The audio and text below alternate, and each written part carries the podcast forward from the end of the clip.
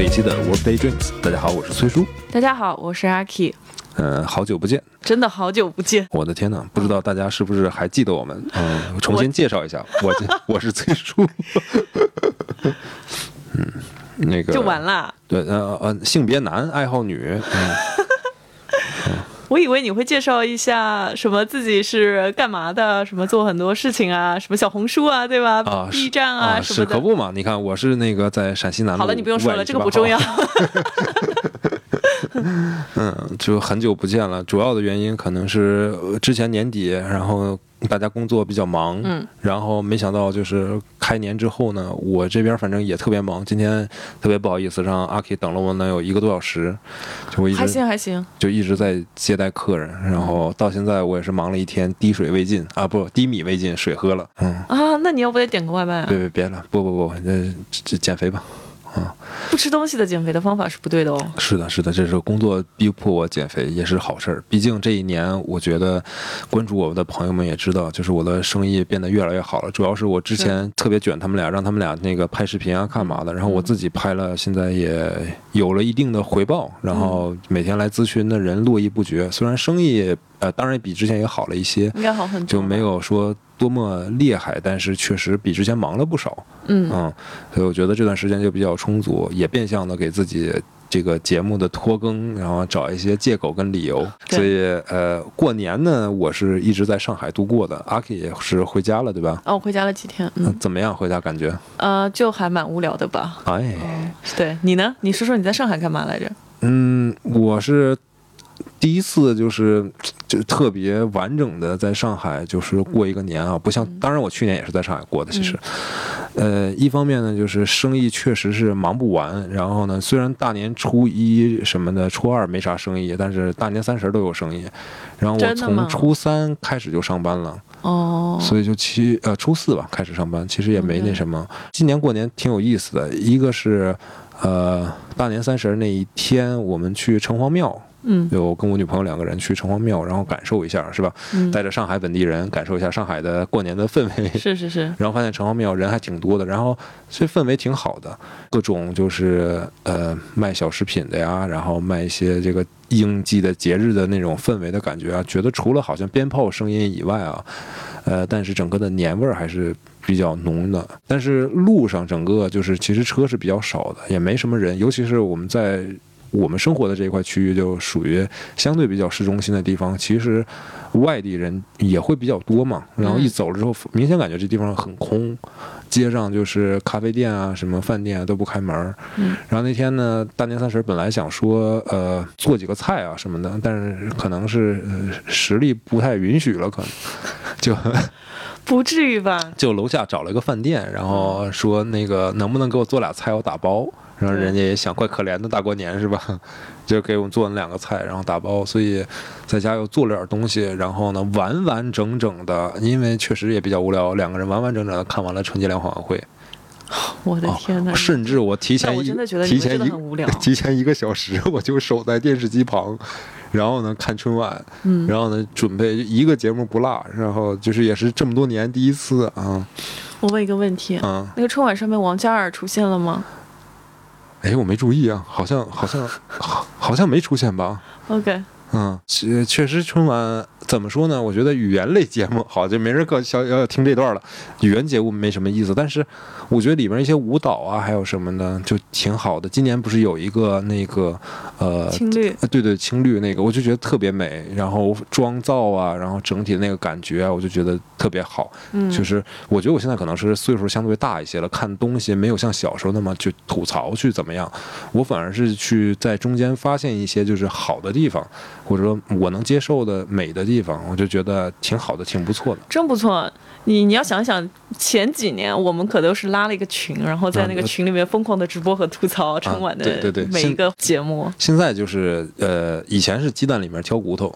现在呢，也不能说从骨头里面挑鸡蛋，但是现在就是往好的东西去看，觉得。然后，你知道春晚这个事儿给我影响，这个青绿这个节目影响比较大的是，后来我们也过了几天出去玩啊，然后专门去了趟书店，然后还买了就是中国传统色彩的书，嗯，啊。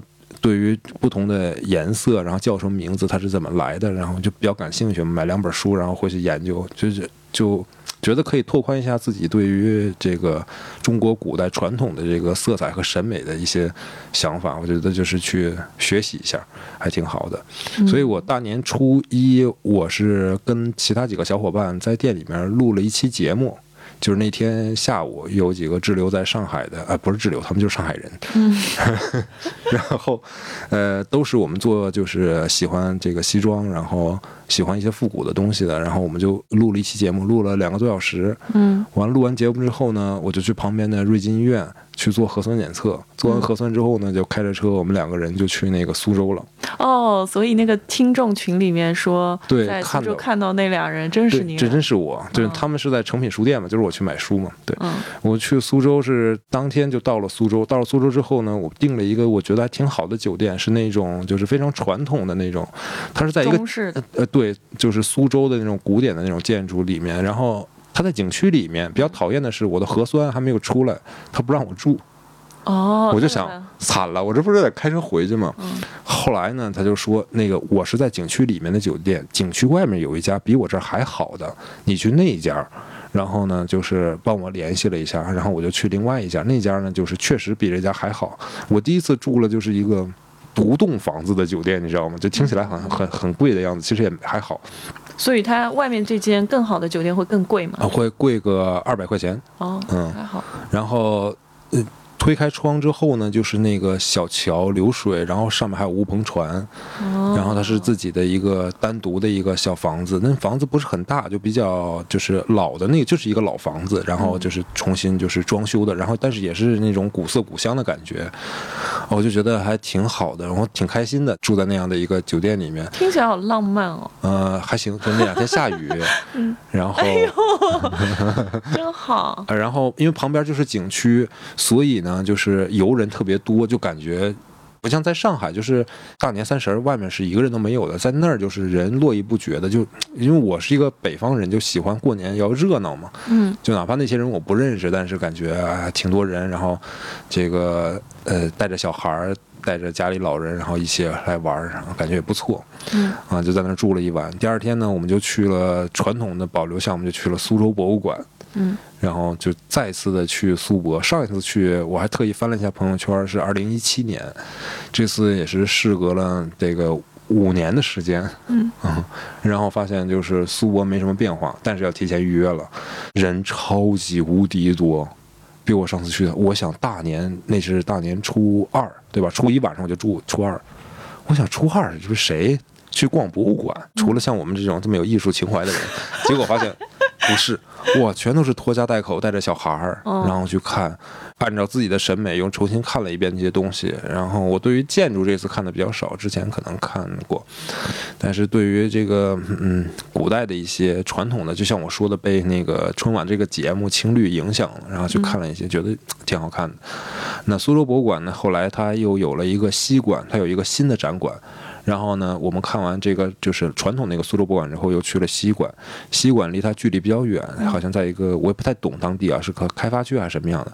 然后那博物馆做的很新很现代化，特别像上海的这个龙美术馆啊这样的一个感觉。哦然后就呃里面的各种陈设啊，就是都挺好的。当然，就是人也是超级无敌的多，小孩儿巨多。然后，呃，艺术藏品的话，可能相较于在上海看到那些，嗯、略少一些。但是它有更多的关于，呃，苏州本身的一些民间的这个手工艺啊，嗯、和一些这些东西，我觉得就是属于南方做这种东西，属于小而美、特别精巧的一些小东西。嗯转了一圈儿，就是一天过去了。初三，然后去的是那个，就是被被热心网友逮住的，啊去诚品书店。拍到的，嗯对我为什么说下雨？就是他他拍到我是穿的是西装，但穿了双运动鞋嘛，就是我的皮鞋湿了，哦也没办法，然后就还好我带了双运动鞋，嗯，然后去诚品书店呢，就是呃，本来也是五年前，嗯，就包括那个我女朋友她也是，之前呢就是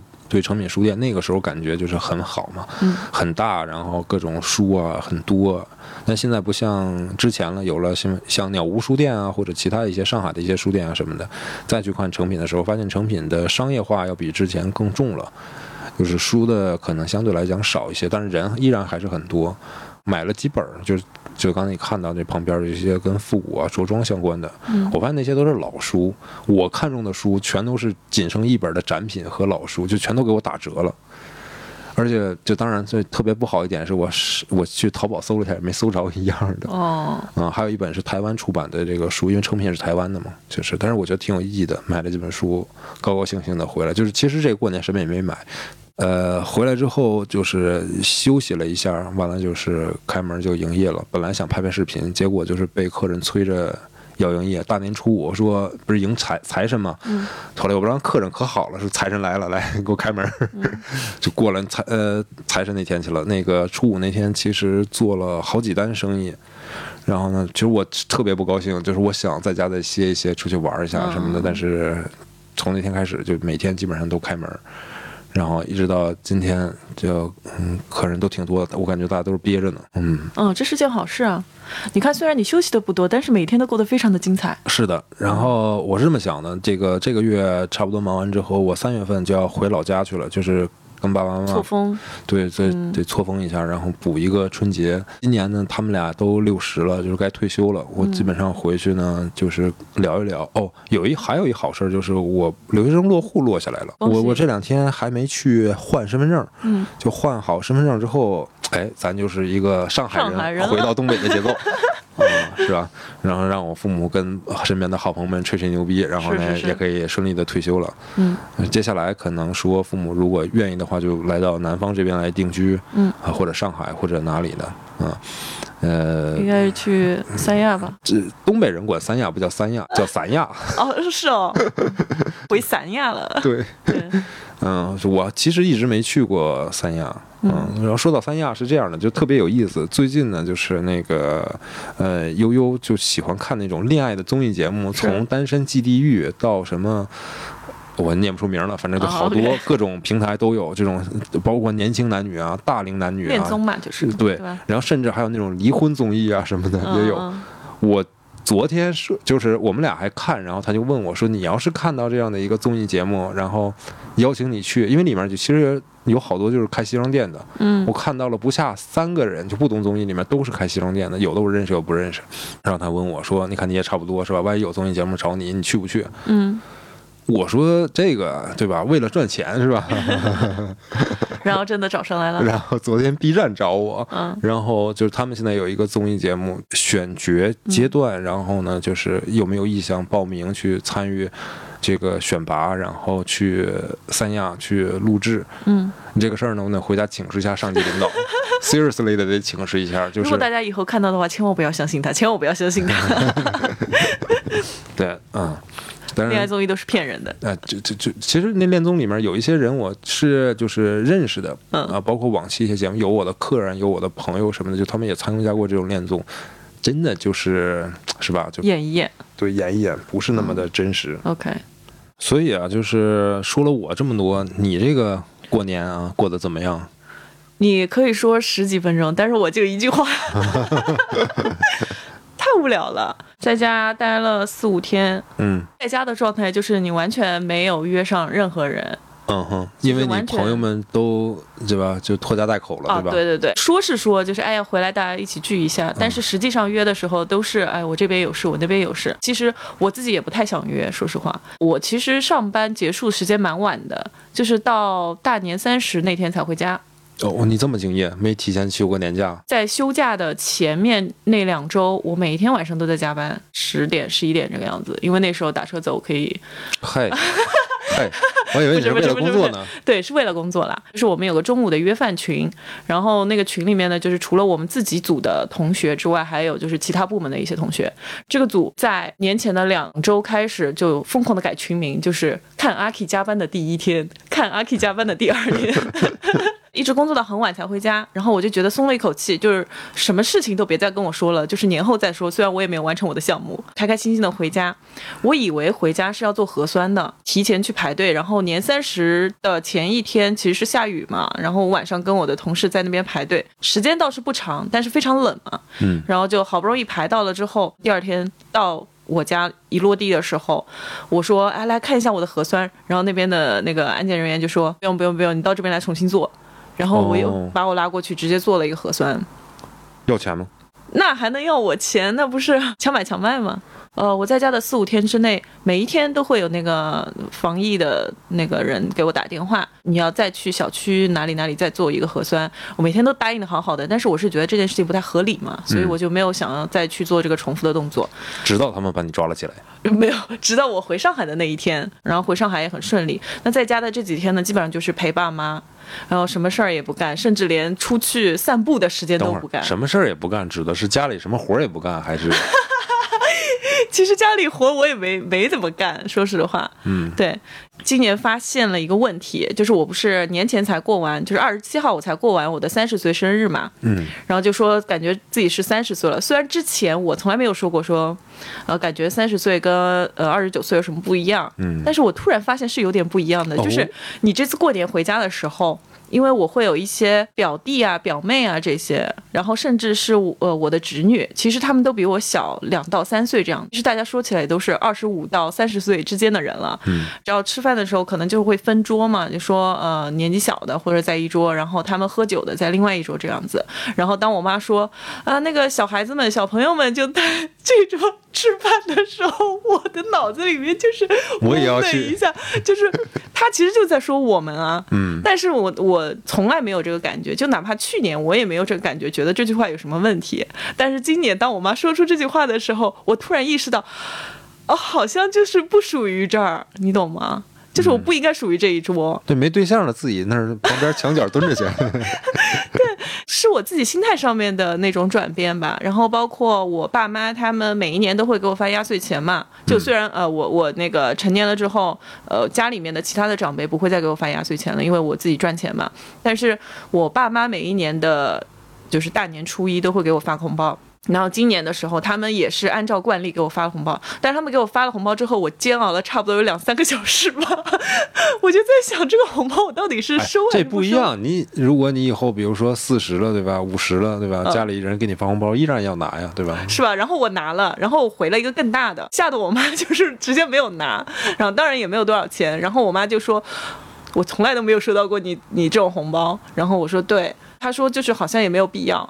但是我就会觉得好像有点不太一样，就是虽然没有任何人说一句什么呃阿 K 或者是你长大了长大一点了或者怎么样了，但是我自己会有那个心态上面一点点的小转变，我也不知道这是好还是不好，因为从某种意义上说，感觉这个就是忽然的一个一个瞬间的一个改变，就是可能我怕我自己心态会变老，你知道吗？同时的话，我会发现也有可能跟我前段时间工作状态有关系，我会发现我的眼角啊会有一些对，会有一些熊猫眼什么的，你知道吗？然后大家。看我的时候，就是他会说：“哎，显得好像有点累之类的。”我也不知道是不是真的跟年龄有关系，可能是心态上面有一点点小小的注意，引起了我的一些焦虑。然后呢，在家的这几天就完全做回小孩子。我以前特别讨厌这个感觉，就是因为在家里特别享受。对我之前特别特别讨厌，因为我不能忍受，就是你知道小地方又无聊，然后又没有地方玩，然后你的朋友都不在，然后你就只能在家里面。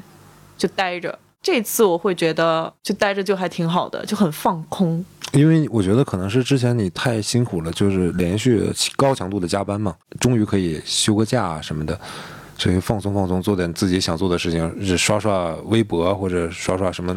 就真的是就是超级懒，我电脑呃带回家我从来没有打开过。嗯。呃，为了工作从来没有。对，然后就非常懒散。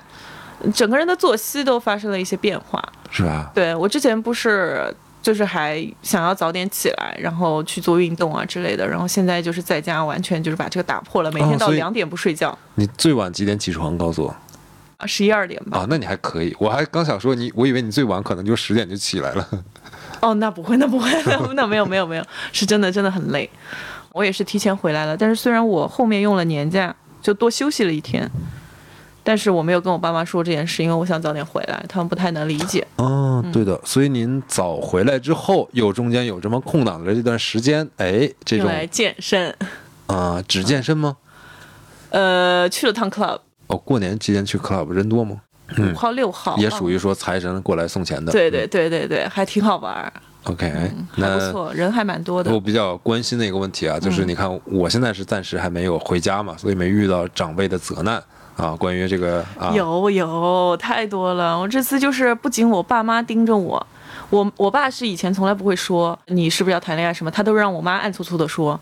然后今年是他们齐上阵，盯着我说，嗯就是说你一定要谈个恋爱之类的。同时，我不是有二十五到三十岁之间的有三个侄子和表弟和表妹嘛，他们的父母都盯着我，然后说就是因为你。然后带坏了家风，还能这样？对，就很迷，我就顶着这种压力，然后我妹妹就在旁边笑，就我妹挺搞笑的。我这次发现，我有个妹妹嘛，她是一直生活在老家的，我们这些人要么就是在。上海，呃，像他自己亲哥刚在英国那边，所以他就是承受了我们所有人的这方面的催婚压力，就是在平时的那个漫长因为他一直在老家面对，就是现在碰到了嘛，大家在饭桌上面，没有人愿意提及这件事情，他没事儿还要挑事儿，他会说：“哎，姐，那个，我说你别说了。”就他有一点点话头，我就知道他要说什么，就还挺可爱的。会有这方面的压力了，但是我我我的态度就是，我跟我爸妈就是明说，我不会想要结婚，不会想要孩子，因为他们现在不仅仅是催婚，他们现在是催恋爱、催结婚、催孩子，会直接的说，就是我我没有这个经历，你们是不可能有这个经历的，对，非常残忍。哎，这个就是大家都要面对这样的一个，我就知道你肯定也有这个问题啊嗯。但是这个，嗯，我觉得男生会相对来讲好一点点。大家都觉得说，哎呀，你再稳定稳定，事业先起来，好像也不晚，对吧？姜子牙就六十岁才那个什么呢，是吧？哎，六十岁才出来打江山啊，不是结婚啊，啊，嗯就说这意思啊，是吧？那个，所以这东西，我觉得女性可能面临的这方面的压力会更大，更多的可能是生理结构上的问题，因为大家考虑到就是生育，如果一旦要生育的话，可能有个生育的相对来讲更好的一个时间段，没对吧？可能错过了之后，也许对于自身的这个身体健康或者恢复性会有一定的影响，啊，是啊我具体也不太懂，所以但是岁数大了之后，我是可以站在一个就是家长的角度去理解他们。当然，我觉得父母也还好，就是他也会站在我们的角度去理解我。呃，我觉得更多的其实是我身边还有一些朋友，比如说就是那个并不是就大家的这种异性恋，对吧？那他们还面临同样的，就是到了我这个岁数之前都可以就是装一装推诿过去，对有一些比我岁数更大的，就是推诿不过去了。然后我身边也有那种很好的朋友，其实就是找了一个呃异性，完了就是在国外哪儿办一个婚礼那种，就给家里一个交代，实际上就是你你懂的。我觉得他们可能面临的这种就是没办法出柜或者那种压力会更大，嗯，所以我觉得我们还是幸运的，因为什么呢？就是我们并不是说一定不结婚或者一定不怎么怎么样，就是在遇到那个合适人的之前，我们还是暂时不愿意妥协。我们还觉得自己可能相对年轻，虽然就是三十岁，但也没觉得有什么区别，对吧？就是放在就是更高的一个角度去看，就觉得我觉得我今天比二十多岁那小伙子的时候，或者你比你二十多岁出头的那个时候更有魅力，就不管是男生还是女生，我觉得是一个非常非常好的时节。甚至我觉得就是哪怕今年是四十岁或者五十岁都很有魅力。我看那个 就被逼着看那相亲节目，嗯，那就是有一个是就是呃三十岁以上人群的一个相亲节目，然后那里面就有一些男孩儿女孩儿，呃不能叫男孩儿女孩儿了，男性女性就是是年纪都是就是三十到四十岁左右的。我觉得也一样很好，就是嗯也很可爱，也很有魅力，也很有不管男女，所以嗯我觉得都没问题。我们不想去将就了，对吧？就是生活能带给我们的，嗯，已经有很多，比如说负担和困扰了。是呃我们能选择的东西相对较少一些，但我们活得更简单明了一些，知道自己想要什么吧。我觉得至少到这个年纪就应该知道自己想要什么了。你不知道自己想要什么呢，也早都结婚了，对吧？知道自己想要什么，那你就努力啊，对吧？你去追寻啊，所以没问题。就是不管这辈子能不能遇到合适的人。呃，别就也是刚才因为因为听到你跟你妈讲说你不想结婚嘛，对吧？就我其实当年也有这样的言论嘛，我现在就不这么看这个问题啊。什么时候结婚啊？呃，不是，哎哎哎，是这样，就是不这么看这个问题，是希望抱有一个好的心态，就是遇到一个合适的人比什么都重要。结婚、孩子那些，对于爸爸妈妈来讲，它是一个就是平稳，是一个放心，但对于我们来讲，那个不是事情的终点。那只是事情其中的一步。我们首先需要的是要确定好有这么个人。没错，他们就是急眼了，但是他们并没有说明，就是你做这件事情，就比如说结婚这件事情背后到底是什么。嗯，就是我会觉得我现在的状态，单身可能会比我现在如果恋爱的话，可能状态还会好一点。嗯，所以我会跟他们说明，呃，我这么选择的原因是什么。但是对于他们来说，他会觉得我只要你做这件事情，但是我我并不管你这件事情给你带来什么。那他们的初衷。其实不一定是，你是觉得特别像小的时候，比如说我不喜欢学习，不想上学，我妈打着我也得让我上学，就是我不管你懂不懂这事儿，你以后长大了肯定会感谢我，对，肯定会就是你必须得去上学去去学知识啊。我觉得他们其实其实还是一样的心理，就是你现在不懂事儿。就站在他们角度，然后你不愿意去结婚怎么地的，但是他们相信你，比如说等你四十五十岁的时候，会感谢我的，会觉得这是一个正确的选择。但问题是什么呢？就是小时候确实是真不懂事儿，真不知道这个东西。但是关于婚姻的选择这个问题，已经不是那个时候的心智不健全了，就没见过猪走，还没见过猪跑吗？啊，反了，没见过猪跑，还没见过猪走吗？管他呢，是吧？就反正。身边这么多人都该结的结，该离的离，该怎么地的怎么地，对吧？就是，呃，你说放松心态，随便结一个，大家谁都找得到结一个人，但是我们觉得大家不想那么随意，说我们觉得爱情婚姻还是挺神圣的，不想就今儿挺好在一起，后天嗯就该离一离，该怎么怎么样的，不想那样，就想找到一个更适合的，但他们没办法。对，我觉得两代人之间那个 gap 还是挺大的，所以就，嗯，想起一个我现在不太喜欢的一个人，但是他说过一句话，叫做“养条狗啊”，你知道我说是谁吗？嗯嗯，就是，呃，如果真的就是不管是父母也好，还是自己也好，就觉得非怎么样不可，但遇不到合适的，还不如养条狗。但是这听起来不太好听啊，我觉得会更有感情寄托。因为我们公司不是那个猫狗都是 friendly 的吗？如果每天心情不好的时候，就会抓一只过来撸一撸。我们是有那个猫猫狗狗群，哦，然后是大家带过来的，还是就是养在公司的不？是大家自己家里面的，然后他会带到公司里面来，有的时候开会他们就在旁边，哇，然后！就还蛮可爱的。我觉得挺好的。那你现在这个工作应该还挺充实、挺开心的，我觉得。充实就还挺充实的，嗯呃，当然开心也是大部头是开心的，就是工作本身的这个事情是很焦头烂额的。我现在也会有很多的时间花在工作上面，然后会加班加很多之类的。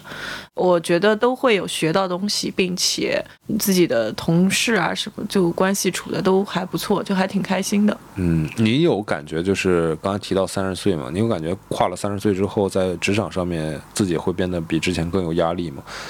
因为之前比如说二十多岁，你还可以把自己当做一小朋友，可能有不懂的地方，你觉得嗯没关系，很正常，我努力学嘛，对吧？但是三十岁之后，你发现你应该是一个中流砥柱，at least，对吧？当然还有很多同龄人，对吧？人家已经成为了就是高管或怎么样的，对吧？没错，就是会不会就是过了这个年纪的坎儿之后就，就会有很大的一个压力。比如说新的实习生上来一看，哦，零零年、零一年真的，就是来了，然后哦，然后你发现，哇塞，我觉得有个很大的冲击是我现在的公司的平均年龄非常非常低，心态一定要放好。我上司还好，我上司年纪比我大，会跟我说一些他对于一些事情的看法，然后包括他做事的一些逻辑，因为她是个工科的女生，就是她的逻辑嗯思维能力非常强。但是我是那种，就是我单线程的事情的时候是比较专注的，哎，不停的在跟他学习。有的时候他在说我，但是对我就会觉得很开心，就是因为我学到，甚至想鼓掌。对你讲的真好。对 他已经习惯我了，我这种方式，对。所以我觉得这样工作起来也不会有那么大的压力。所以工作上面花的时间挺多的。然后最近我也在想一件事情，就是我客观的来看，我之前在公司，其实我想了一下，我昨天算了一下，到下个月我就已经入职半年了，哇，哦这么快了吗？嗯，然后就会觉得这个时间飞逝的，就是难以想象的速度。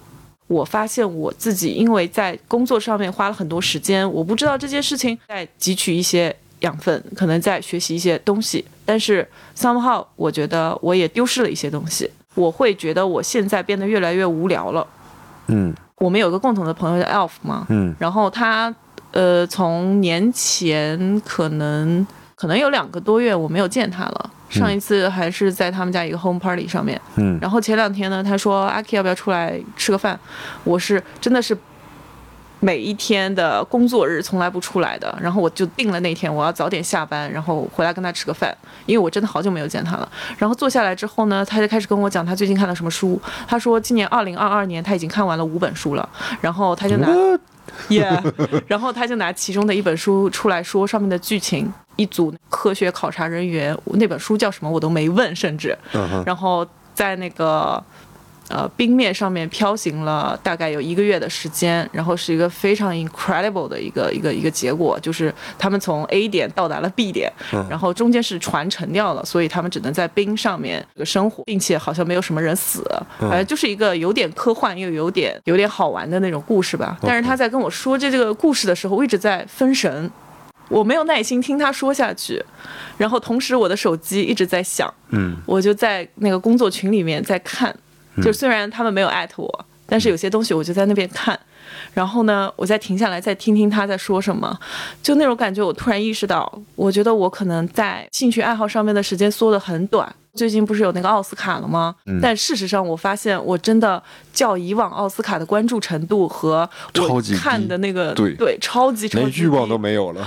对，我发现我看的那些不是因为它是奥斯卡看的，而是因为之前就是断断续续的这样看的，所以我只看了大概三到四部这个样子。我们上次也在那个微信上面交流了一下。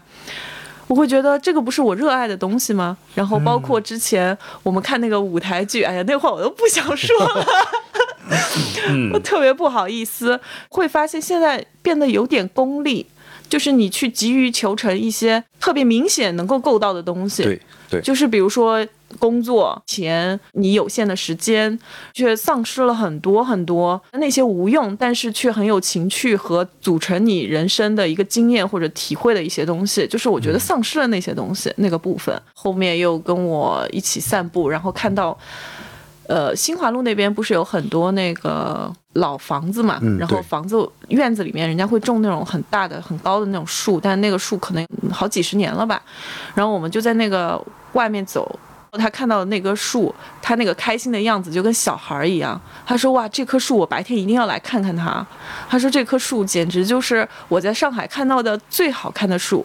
嗯，”当时我就觉得，哦，好想知道是哪棵树，我也要去看。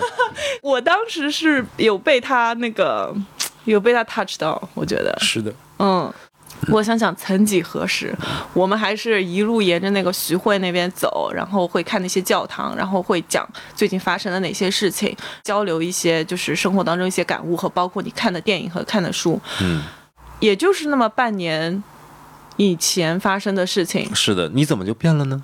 我现在就变你沦。为了大厂的一颗螺丝钉。是的，就是有得有失，就心情很复杂。嗯嗯，会看到就是比如说像。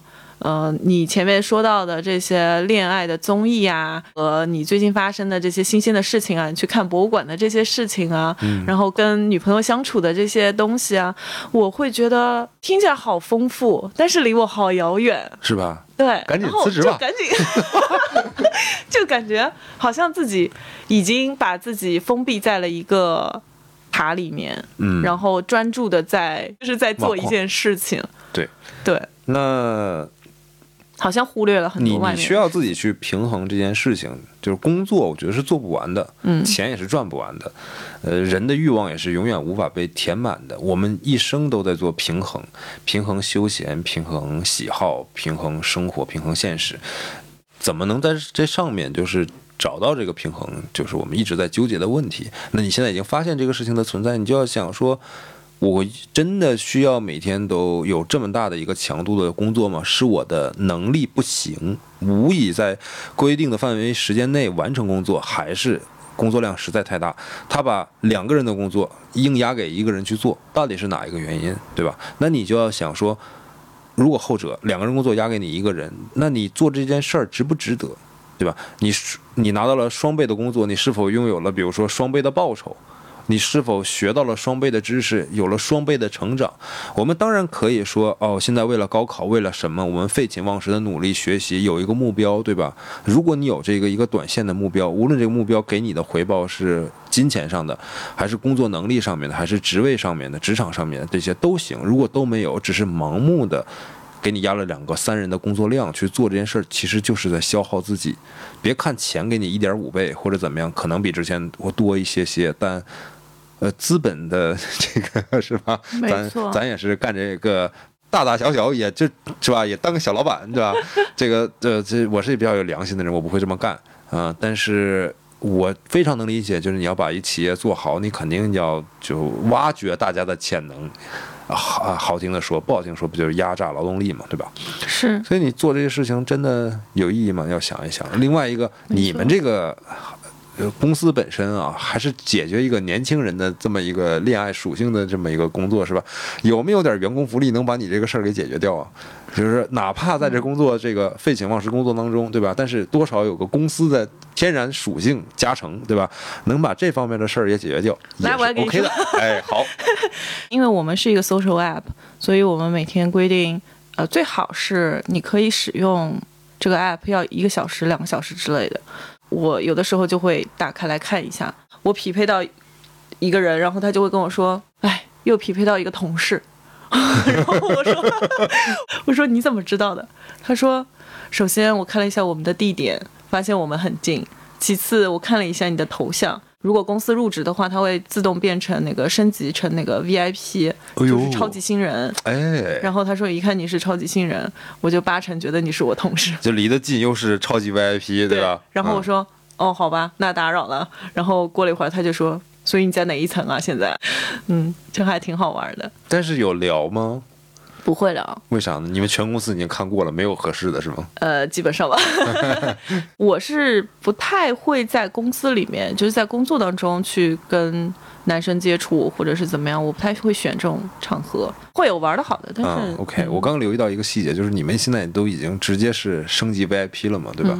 那离职之后还是 VIP 吗？不是啊，这这这么现实的吗？对啊。行，既然是 VIP 了，是吧？你就有更多的这个属性加成，那你可以就是是吧，多发展一些吗？嗯，你说在 App 上面吗？对啊，去聊一聊嘛，对吧？也算是深入的做一些体验。是是是，话是这么说，对。但是我，嗯，我在这方面可能做的还是不是很好，但是我也会改进的。这个是必须要了解产品的。就本咱本着谈恋爱的目的，了解产品是其次。你你你想啊，就是我我现在这种功利的心态，我连跟人聊天的那个就上来就不会。先发照片，亲爱的，别别聊，有照片吗？还有照片看一下还可以，然后就聊聊。就还没有，但是线下会呃会认识很多朋友，因为嗯周一到周五我已经如此辛苦的在工作了，嗯，并且在公司会在周周六周日的时候会出去玩，就不能在家待着。待着，所以也就没有看那些电影啊，没有去看那些书啊，然后就会花很多时间在外面的时间上面，就报复性的，对，报复性的玩回来，然后去郊游什么的。所以周末的时候，其实在外面的时间蛮长的。但是最近我又觉得好像可以收收心，可以好好的享受一下自己周末，就在家待着也挺好的。嗯，那。聊这么多，对吧？有没有什么感情上面的这个小小的？啊，有一点点小小的进步。哎呦，是的，是的，是的，分享一下吧。呃，就是有个男生，他是大概半年前加的我微信，火。那我们在一个 club 里面认识的。哎，然后呢？当时就觉得啊，帅爆了这个人。加完之后，他就会约我出去嘛，因为我一直很忙。他其实也是忙的，就是我会告诉他说，呃，我今天是这个事情，明天那个事情，就导致他觉得我在推脱。嗯，但是我可能有真的在推脱，就是就是就是真的忙嘛，然后加上懒嘛，就不想去。我一直没有见上面，然后甚至跨年的那个，我不是去那个 Edison 吗？在 Edison 里面碰到他。嗯，然后他就过来跟我说，就说你很坏啊，然后找你又不出来啊，但是经常会在这种 club 里面碰到你啊，然后之类的。坏女孩。就是任何男生约我，我已经功利到我周六会出现在哪个 club，然后你要不要一起来跟我朋友玩？嗯就是我都不会单独去见他，因为我在做我的 routine。然对挺好后你加进来的话，我觉得 OK。我就是不想分那个单独的时间给别人。这个男生那天就非常就是有点小抱怨，很严肃的跟我说，就在那个 club 里面，他说你现在是喝多了，你可能明天就会忘记，嗯、就是你今天就是哦，你看，别人会误以为你是什么样的人，是不是？他说他说希望可以看到你 sober 的时候，啊嗯，我可以看看，对哎，这个手法挺高明的。不过话说回来啊，就是站在一个过来人的角度，作为你的这个手段啊，但不知道你是刻意还是不刻意的，但把这个男生吊了这么长的时间，对吧？然后每一次又是给他这样的机会，就是我觉得挺抓男生胃口的。是因为他会觉得我总是在敷衍他，并且不出来。嗯，然后我会觉得他就是在无理取闹，然后就导致我们俩其实还没有私下见面之前，我对他的印象就已经超级差了。嗯。然后他对我的印象肯定也不好，嗯。然后我们就两个不认识的人在微信上面互相吵架，嗯哼，嗯，觉得上周工作工作挺舒服的，就是我星期一其实没有那么 tough，然后我就很开心，然后他正好约我，我就说那我就出来见你一下吧，然，后就见了面，感觉还不错。很可爱啊，哎呀，大周一约会是吗？呃，星期天啊，星期天。对 OK，然后他带我去吃了他的家乡菜。呃，然后是个非常非常难吃的一个啥呀？英国菜啊？也是欧洲了。哦哦，OK，但是就在刚刚，我又跟他吵架了，嗯，就是因为他的 sweet 的话被我泼了一盆冷水。这种你所谓的就是这种甜蜜的话，是不是就相当于我们那种土味情话呀什么的？类似于吧，他就会，比如今天跟我说的是嗯有一件事能让你想起来就会嘴角上扬，哦，我觉得很开心。嗯，然？后我回了他一个 welcome，嗯，对，行，你不行，下回叫他一起来录期节目吧，对吧？对，其实他有一个 podcast，哦，做的是哪方面的呢？做的是他的专业方面的东西，嗯，which is 做体育的。哦。我是聊不上去了，但是我记得我们不是采访过一个那个那个就是做体育的一个嘉宾吗？呃，你说豆豆，对豆豆是那个体育播报记者嘛？对，但是他是做这个媒体相关的还是不是不是呃运动员嗯啊？然后，所以他有自己的 podcast 是讲技巧的。哦，就很就像我做这个东西一样，就很专业，很受众很小。嗯，好，拿捏住，保持好这个特别命的这个感觉啊，我没想好，主要是你就慢慢接触呗，对吧？这周我腾时间跟他约会。你为什么我今天要改期？嗯哼，因为明天明天要跟他约会是吗？对我跟崔叔说，呃，说好了，本来是星期天要录节目嘛，然后后面我就突然半夜给崔叔发了一个说，宝子，我现在有事儿，我说我们能改到周六吗特别的吗？做作，特别的虚伪，你就直接说好了呗，是吧？对，第一次为他挪时间，你看看，所以今天人家就说了好话嘛，然后被我怼回去了。嗯，行，祝你们明天干嘛去啊？我不知道，啊，就是充满着惊喜，然后你也不问，装作漠不关心。我不关心。啊，好的，挺好的，我觉得慢慢接触呗，就是反正暂时还没有，但我觉得这个人首先他也是挺不错的，听下来可以慢慢接触去看嘛。我一开始只是想嗯哼跟他玩一玩，身材太好了，你知道吗？OK OK，他说，嗯、我我希望你认真一点。哦呦，哎，有手段，有技巧，听起来是一个好的开始呢。啊？就是就我想不反正电视剧都这么演的嘛就一开始两个人特别不那个什么，然后后来就接触看看呗。就是如果人能不错的话，是嗯啥时候来做衣服 啊？呃，他应该可以做吧？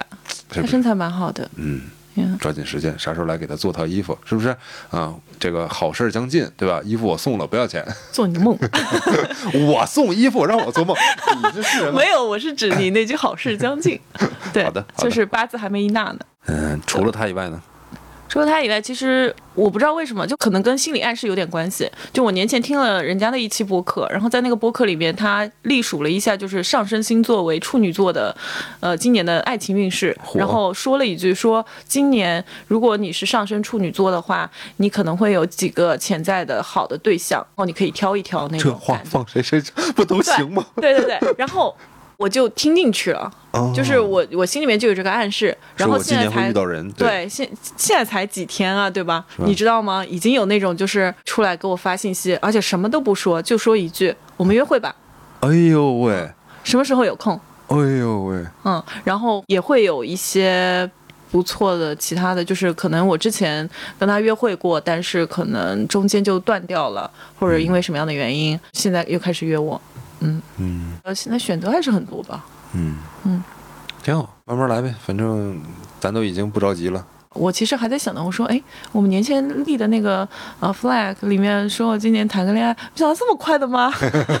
哎呦，等会儿我今年 flag 是啥来着？几万粉丝来的？六万，等会儿，你现在有一万多了呀？呃，嗯，对，嗯，好，对啊，还是很快的，努力对。努力努力。但是买 Chanel 这个事吧，我觉得 对对对对对，嗯谈个恋爱很简单，对吧？这个随便花个二百块钱都能雇一个假的，我们也不知道真假，但是是不是真的？我我给他买一个再送我吧。那不管你给人买一个呃什么好东西啊，买个表什么的，人家送你一个这个，是吧？开玩笑，我前两天不是跟 Elf 聊天嘛，他说，所以你会跟他 exclusive 吗？我当时毫不犹豫的说不要，然后他说为什么？然后我说我想象不出那个 picture，就是嗯嗯，嗯，他中文好吗？他不会中文哎，啊，那那算了，我还以为就是下次约会可以安排录一期播客什么的。哦没有，也不太想让他 involve 啊，呃太多，因为现在我们只是约会而已。嗯，这没就是没关系，我是觉得可以把这个呃，反正两件事儿串成一件事去做嘛，顺带就录完节目之后再见，回家了。没有没有，就是我我我对他现在还没有到，就是很刺激，就是很喜欢。我觉得挺好玩的，对吧？对就是在一个游戏的状态当中。对，但是他就是在他的角度，他会觉得我一直在玩，然后对他会有点不爽，但是看到他不爽，我好爽。我觉得刚开始谈恋爱或者没谈恋爱，就是这段时间是最有意思的一段时间。嗯然后接下来的相处就真的是看人品，看看那个那什么了，看修养了。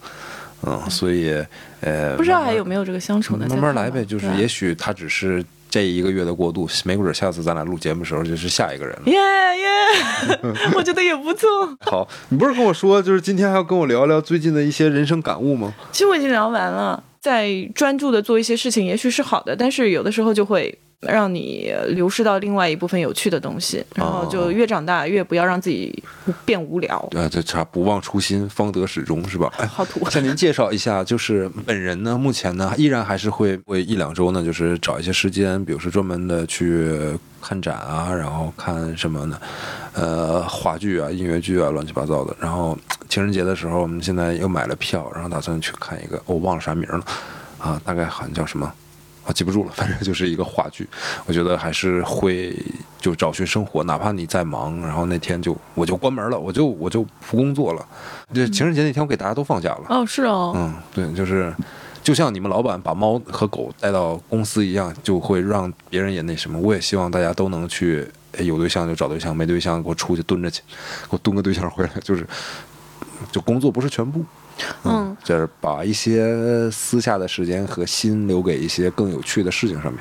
对我现在心态有一点点的转变，也有可能是听说了我今年会有一些潜在的不错对象。对，之前确实有一段时间我是比较功利的，然后我不愿意分这个时间给男生。就是去约会或者干嘛的，嗯但是今年我会觉得，呃，似乎可能也是因为我之前另外一半的流失，就是我指的是兴趣方面的东西。呃，其实你跟另外一个人在一起的时候，可能也会有一些新的东西出现，嗯就是那些东西并不是没有用的，也是滋养你生活和让你思想变得更加成熟，或者你看到东西视野更广阔的一个渠道。所以某种意义上讲，其实哎呀，这个心态算是转变过来了。单身和恋爱其实还都 OK 了，恋爱并没有耽误你某些方面的时间，当然也会耽误你的时间。就是你找一个跟你性志趣相投的人去恋爱就不会。好了，行，我们就在这种就是、呃欢声笑语当中结束今天的节目吧。不知道大家这个年过得怎么样？发生了哪些有趣的事情？是不是被催婚啊？或者说就是带着这个呃老公和孩子，或者老婆和孩子，或者带着爸爸妈妈去哪里去玩儿啊？或者有没有就是遇到合适的人，或者刚跟你的男朋友和女朋友吵了一架啊？不管怎么样。希望大家呢，就是收拾好心情，像我们说的，一方面要平衡好工作，一方面呢也要平衡好生活。行，然后那个奥斯卡这个事儿就是忘提了，但是我觉得哦呃，提一下，最近大家有在看什么东西吗？Don't Look Up 那个就不要抬头，还就不要啥的，哦我觉得还挺讽刺的，去看了一下。然后还有《王牌特工》第三部，就是这除了我好像没有，就男生可能会知道这部电影，嗯，就是也更新了，但是呃一般般吧，嗯。然后《犬之力力》就是我早在奥斯卡之前就看了，但是我觉得节奏忒慢了，嗯然后有一点跟大家坦白，就是我之前有一段时间下载了一部游戏，这游戏是什么就不说，不能给人打广告，但这游戏忒好玩了，哦，好玩到后来我直接给它卸载掉了，我都充了会员，我都给它卸了，就是我觉得太占用我时间了。我当时就手游吗啊，对手游啊，不重要啊。你现在居然开始玩手游了？我早就卸，我就玩了一周。嗯另外我看了那个《犬之力》嘛，就我觉得那电影节奏太慢了，导致我没有专心的能欣赏这部电影，我都在想着游戏，你知道吧？所以我那电影没看完，嗯，我打算就是可能回头要再看一下，因为好像纵观了一下今年奥斯卡角逐的电影里面，可能他的胜算会相对较高一些。当然还有就是你说的，你看部那个就是，呃，叫什么？驾我车还是什么？那个叫，呃，嗯，Drive My Car，对，就驾驶我的车。对我咱也不知道怎么翻译了，呃，我觉得那个应该最佳外语片应该没什么问题。然后除此以外的话，《沙丘》我也没看，其实，但是未必可能会得奖，我不知道。嗯，我觉得说实话，这两年受疫情影响，真的是可能好的制作也好，好的东西也好比较少，就是共同期盼这个北京冬奥会圆满成功是吧？呃，党的那个什么 那个什么顺利，反正早点那个呃疫情就是恢复正常吧。呃，贸易也可以做起来，然后好的呃文化的这些东西才能有。是嗯上个周末吧，有一天还挺开心来着。呃，下午去健身，健完身之后晚上看了个电影，然后我看那个电影就是今年奥斯卡外语片里面的一个电影，叫呃《The Worst Person in the World》。就是世界上最糟糕的人，是一个挪威的一个电影，一个小众的电影。它大概讲的是一个女生，她交往了一个漫画家的男朋友，然后比她年长了十几岁之类的。在相处的过程当中呢，后来她就出轨了。反正这个整个电影分成了十几个篇章，十二个篇章吧。嗯挺轻松、挺挺愉快的，又有点意识流，因为它其实剧情不是非常的强。嗯然后这女生跟他分完手之后呢，又交往了第二个男朋友，呃，但是因为她交往这两个男朋友的这个年龄上面有一些参差，就是她第一个男朋友她交往她的时候，她自己只有。二十几岁，然后差不多快三十岁，但男可能男生四十四、四十五这个样子，所以，呃，当男生要孩子、要结婚的时候，这个女生就嗯选择离开，然后但当这个女生过了几年，差不多三十多岁的时候，她就跟她同龄的一个男生就是在一起了。然后那那个时候呢，她就会觉得可能自己想要一个比较稳定和经济比较好的家庭，但是自己现在的男朋友不能够满足自己之类的。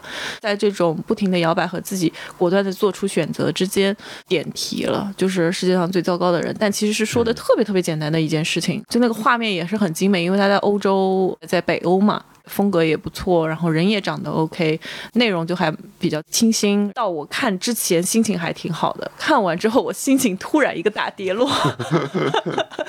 它里面还涉及了一些男权、女权之类的东西，我们就暂且不表。他这样一个平凡的个体，其实在我们生活当中，很多人都是这种状态。嗯，一边浪费着时间，一边又觉得自己有所选择，嗯嗯，明白明白。这个就让我又产生了一轮焦虑。然后，但当天我是情绪突然降到冰点，然后在我睡前哭了一场。真是充实的一天呢。还是得多看看。我现在真的觉得怎么回事啊我？也分享一部吧，就你说这个，我突然想起来，我在上上个月可能看了一部电影，还觉得蛮值得推荐的，就是法兰西特派，叫《French Dispatch》。嗯，它是韦斯安德森的，就是呃，二零二一年拍的最新的一部电影。就如果大家对这个名字比较陌生的话，就是他拍过《布达佩斯大饭店》。嗯所以呃，我最开始喜欢他的东西就是呃，喜欢他的那个构图的比例啊，就是这种居中啊、对称啊，包括他的这种高饱和度颜色的运用啊，然后一些很复古风的东西啊，感觉很不错。这部法兰西特派其实它。听名字啊，你并不知道它是个干啥的。其实法兰西特派它是一本杂志的名字，是这个他们驻法国，然后呢就是给这一家小报，呃，组成了各种板块，然后呢就是相当于就是法国特刊，就美国的一家报纸，把他们的这个记者。在住在法国，然后呢，这哎这这样一本的这个这个杂志。那这个电影不是电影，这本这个电影一开始看看不懂，是因为这部电影其实是本杂志。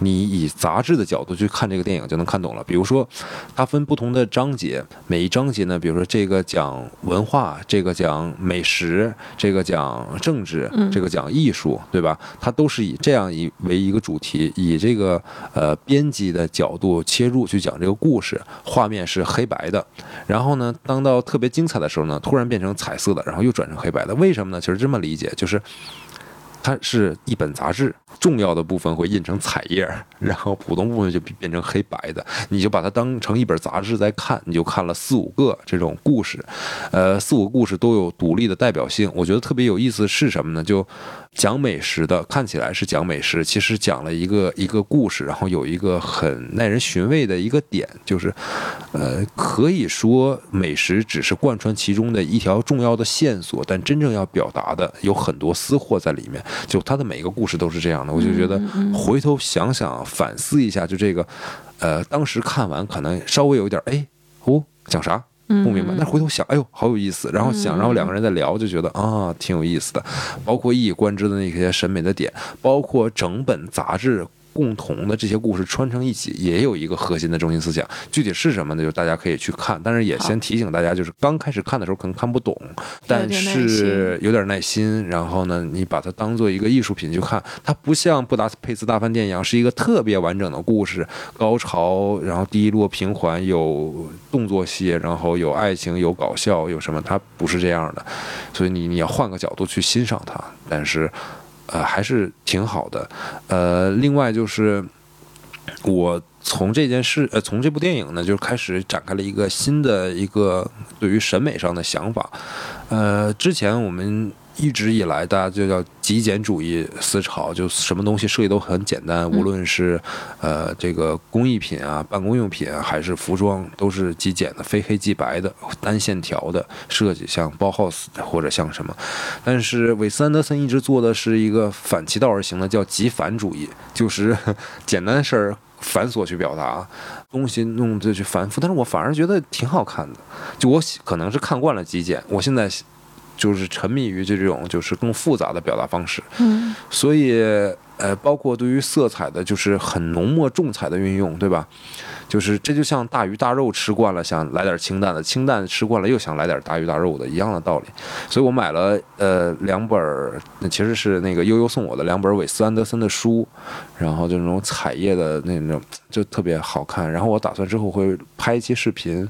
然后就介绍一下这个审美，当然里面还贯穿一些服装，因为我觉得它服装也挺有意思的，嗯，所以收藏收藏。所以所以法兰西特派，我是觉得作为一部那个什么是可以看的。另外一个还有一个电影，这个电影呢相对来讲更加的小众一些啊。下一部电影呢就是这部电影，其实我并没有完全的看完啊，因为最近时间有限，一直想看，已经下好了，就在投影仪里面了，估计这两天晚上就会看完。但先给大家推荐一下是《圣母》。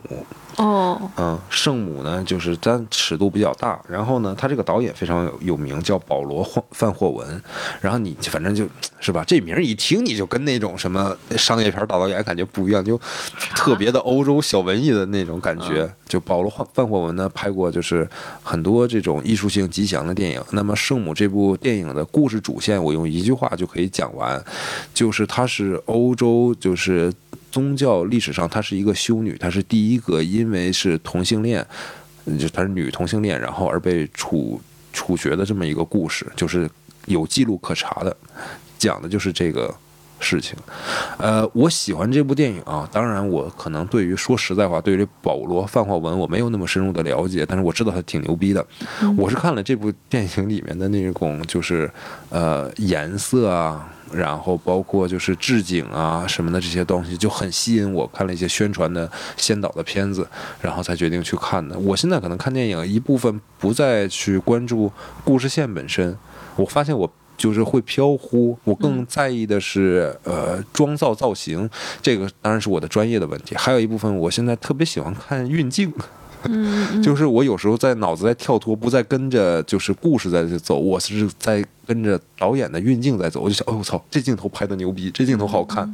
但有的时候可能就故事我就忘了，嗯，是这样，但我觉得也是一个挺好的一个体验。这导致我其实看好多之前看不懂的电影，突然就看懂了。嗯，就是你别跟着故事走，嗯，主线去走，换一个方式去打开。哎，好，这差不多啊，大家就睡着了。嗯，行。嗯嗯，行，那今天的节目就到这里。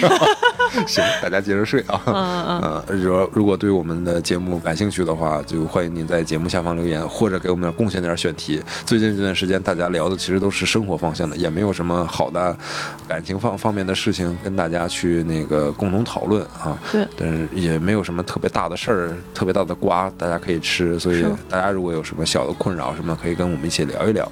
呃，依然是老办法，你也可以加入我们。我们的线下听友群去添加我们的微信小助手 WD Radio 零零一，或者添加我们的关注我们的微博账号是 Workday Drinks 二零二零啊，来深入与我们交流。那行，对，嗯，就到这儿。好，好，那今天的节目就到这里了，嗯，非常感谢大家的收听，拜拜，拜拜。